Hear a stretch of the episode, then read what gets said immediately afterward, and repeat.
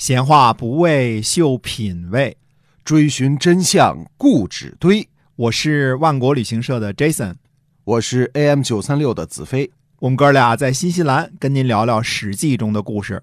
各位亲爱的听友，大家好，欢迎收听《史记》中的故事，是由新西兰万国旅行社 Jason 为您讲的。我们今天呢，继续的书接上文。嗯，今天呢，我们讲一讲楚惠王的故事啊。我们很久很久没提楚国的事儿了，那是因为呢，在战国前期的时候，最重要的国家是魏国，所以我们花很多的笔墨呢，会去讲魏文侯、魏武侯啊，包括吴起，最后到魏惠王。对吧？魏惠王一称王，那个时候呢，天下的局势就不同了。所以主要是中原这几个国家，包括韩赵魏他们的故事呢为主。这是战国初期的事情。其中呢，我们还说了魏国和赵国的方向呢是东西两边扩张，呃，横着东西两边扩张。对，基本上呢，简单的说，赵国呢是在山西的北部，魏国呢是在山西的南部。不过魏国呢往陕西、陕北。西边打，嗯，然后河南、山东、河北打得非常厉害，成就了所谓的大魏啊。大魏，尤其是灭了中山国之后，中山国是石家庄、保定，对吧？嗯，山区太行山区这边啊，包括唐县啊、曲阳啊啊这些地方，对吧？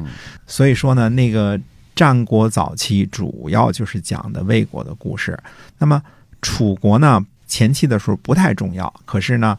毕竟也是春秋战国时期，一直是个大国，对吧？而且我们说呢，几乎正经的从春秋正常过渡到战国的，就是燕国和楚国，因为齐国变色了，对吧？韩赵魏变色了，对啊，还有秦国啊，秦国也算是吧。那么下回我们再讲秦国的事儿啊。楚惠王呢是楚昭王的儿子，于公元前呢四百八十八年继位。嗯，这都很早的时候了。我们说啊，四百八十八年继位，那么在位呢五十七年，是个执政时间非常长的一个君主。嗯，五十七年啊，他呢年轻的时候经历了什么白宫之乱呐、吴越争霸呀，所有的这些大事件。在公元前四百七十七年呢，我们稍微回顾一下啊，公孙朝率兵灭了陈国，改陈国为陈县。这次陈国是永远的。没了。嗯，公元前四百七十六年呢，楚国大败八国啊，八国大约是我们说四川靠东这个地方啊，这附近八国。公元前四百七十五年呢，楚国和越国发生战争，而且打败了越国。为了报复越国呢，楚国出兵。攻伐东夷啊，东夷是在山东、江苏那边的国家呢，对吧？这一年呢，和东夷会盟，势力扩展到了什么地方呢？到了浙江的宁波、台州和温州一带。公元前四百四十七年，楚国灭掉了迁徙到江苏的蔡国，从此蔡国也就消失了。我们以前说过啊，什么？陈呐、蔡呀，这些呢都是应该是被迁徙到广东去了，发配过去了。他们的公子公孙们啊，发配到广东去了。公元前四百四十五年呢，楚国灭掉了山东安丘东北的杞国。你看啊，原来说杞人忧天那个杞国啊，就这儿，哎，这儿给灭掉了，并且呢，攻击了宋国啊。宋国是在淮北、河南这个地方啊。那么。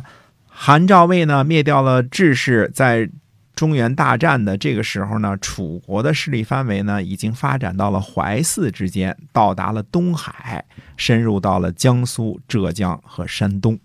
所以当时楚国是个挺大的国家了。嗯，那么在这儿呢，说一句，说什么呢？在一九七八年，湖北随州出土的这个曾侯乙这个墓中啊，嗯，说过曾侯乙这事儿，说过不止一次了啊，因为它是中国考古界的一个巨大的发现，发现了一个巨大的擘钟，嗯，就是一个巨大的钟，嗯，这个擘钟呢，通高九十二点五厘米。那九十二点五厘米，快一米了。嗯，然后钮高呢二十六厘米，中钮呢高啊，说这中钮的这个高度是二十六厘米。挂钟的这个地方，上面那个那个对挂的那个钮。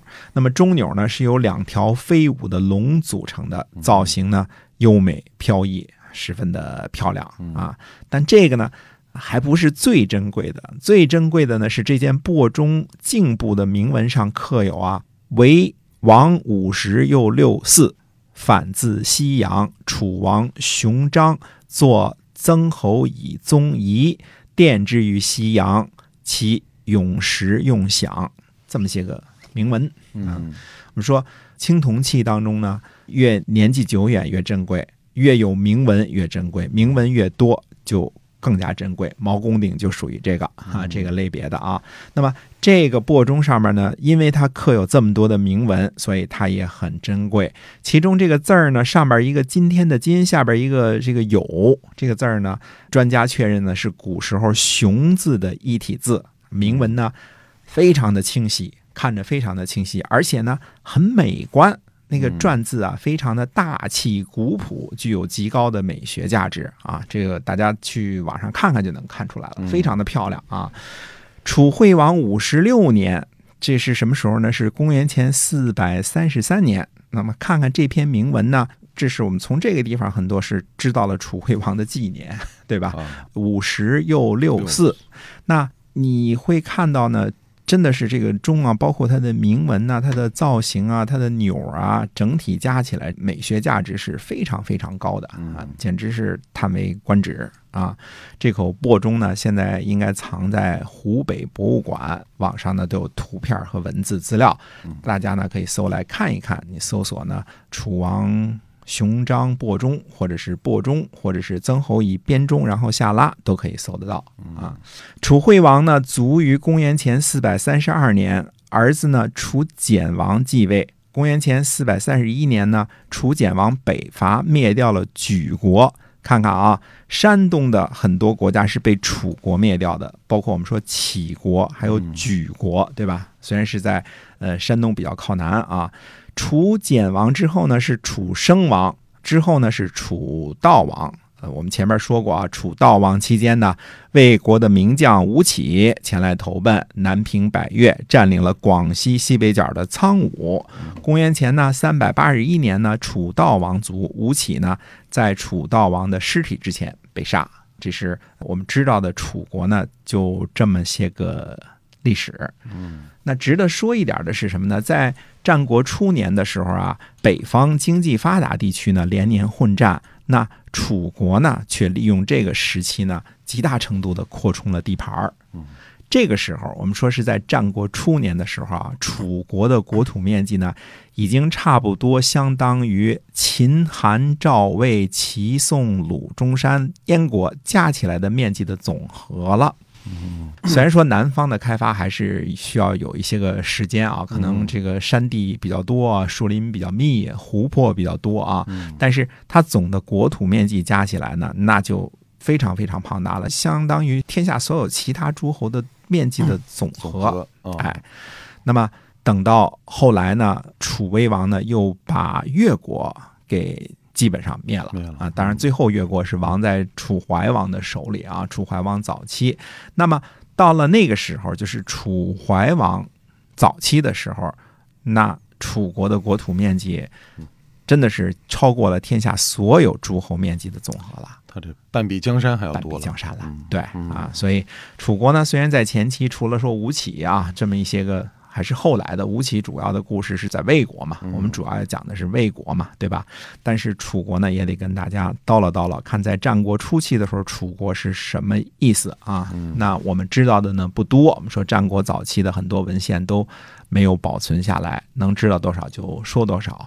那么另外一个呢，似乎已经被遗忘的国家是谁呢？是秦国。嗯，那么秦国呢，我们下回有时间跟大家再叨唠叨唠。好的。今天呢，我们就先跟您聊到这儿，讲的是楚惠王。下期节目，希望您继续的关注和收听。我们下期再会。再会。